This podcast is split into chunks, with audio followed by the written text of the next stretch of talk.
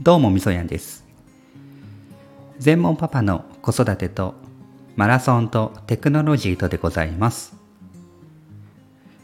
4月4日月曜日時間は20時40分ほどになっています。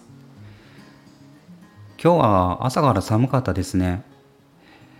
服装はほぼほぼ真冬みたいな格好になっていて超極暖上下着て一日中過ごしてました。関東都心の方なんですけど皆さんはどんな風に過ごしてましたか？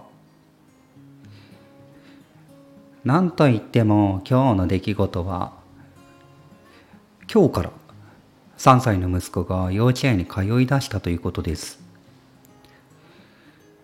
今までは週に1日預け保育を頼んでいてそれ以外の日は毎日妻が公園に遊びに行かせて一緒に一日中過ごしてたんですけどね。まあやっとというのかな。幼稚園に通い出したというところです。入園式自体は4月の7日今週の木曜日なんですけどひとまず今日と明日は奈良市保育っていうのがあって、えー、きっとこう集団の中で生活できるかの確認というのかな。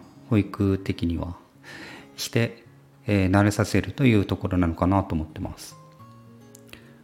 まあ親からすれば本当にねもうこんな風になって成長してきたなと思うんですよね。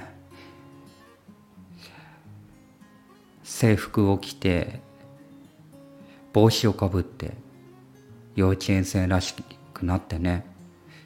随分あっという間に成長してきてるなと。まあまだまだこれからなんでしょうけどね。はい思ったりもします。